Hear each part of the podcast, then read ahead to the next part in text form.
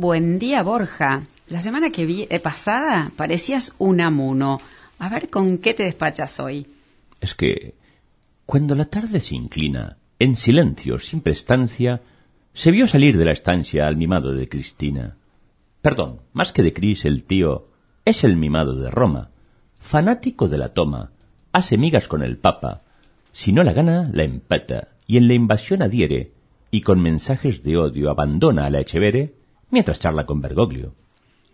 Es cierto que acompañó a la pródiga hermanita hasta que descubrió, con el fallo de la jueza, que la salida era esa, y entonces la abandonó. La letrada reconoció, como está en la Carta Magna, derecho de propiedad, y a Grabois, corte de manga. Muy suelto de cuerpo, predica usurpaciones, tomas y decisiones, polémicas como siempre. Es muy bonito decir que los bienes sean de todos, luego no son de nadie, nadie cuida, nadie progresa, y se cae en la pobreza. No cabe ninguna duda.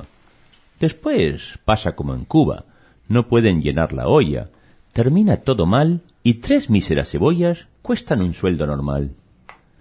Fernández, el presidente, obedeciendo a Cristina, dice que en la Argentina no sería mala idea seguir esas ideas que Grabois ladra y proclama.